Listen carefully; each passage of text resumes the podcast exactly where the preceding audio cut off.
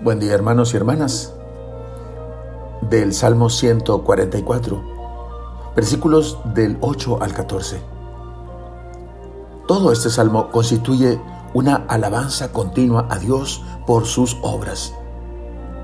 Esta porción que se proclama hoy inicia describiendo algunos de los atributos divinos y luego los hechos, reflejo de lo que Él es el Señor es ternura y compasión. Es paciente y lleno de amor. Es bondadoso para con todos. Es fiel y Él sostiene a los que van a caer y endereza a los que están encorvados. Por estas razones, el salmista invita a dar gracias al Señor a todas sus obras, a que sus amigos lo bendigan y que hablen de su gloria que anuncian sus hazañas de tal manera que todos los hombres las vean. Así que el rasgo característico de este salmo es su universalismo. No hay distinciones entre los fieles amigos de Dios para invitarlos a tributarle la alabanza que le corresponde. Él es el Dios de todo el mundo y de todos los vivientes.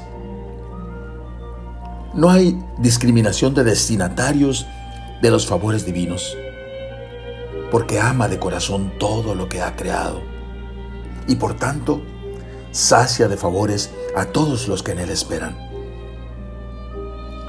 La alabanza no se circunscribe a un pueblo, ni a una ciudad, ni a un lugar, ni siquiera a su templo. El Dios universal merece una alabanza universal. Esta dimensión, hermanos, de los alcances de las bendiciones de Dios para todos,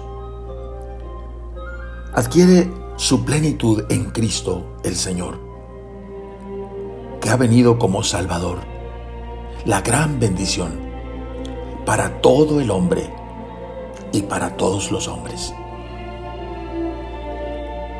Oremos. Padre Celestial, que has enviado a tu Hijo Jesucristo para salvar a todos los hombres y a todo el hombre. Que quieres que todos los hombres se salven y lleguen al conocimiento de la verdad. Concédenos hoy la salvación y el perdón de nuestros pecados. Y permítenos con tu gracia dar a conocer hasta los últimos rincones del mundo que hay un camino de retorno a tu casa, que es Jesús, el Salvador. Amén. La bendición de Dios Todopoderoso, Padre, Hijo y Espíritu Santo, descienda sobre ustedes. Amén.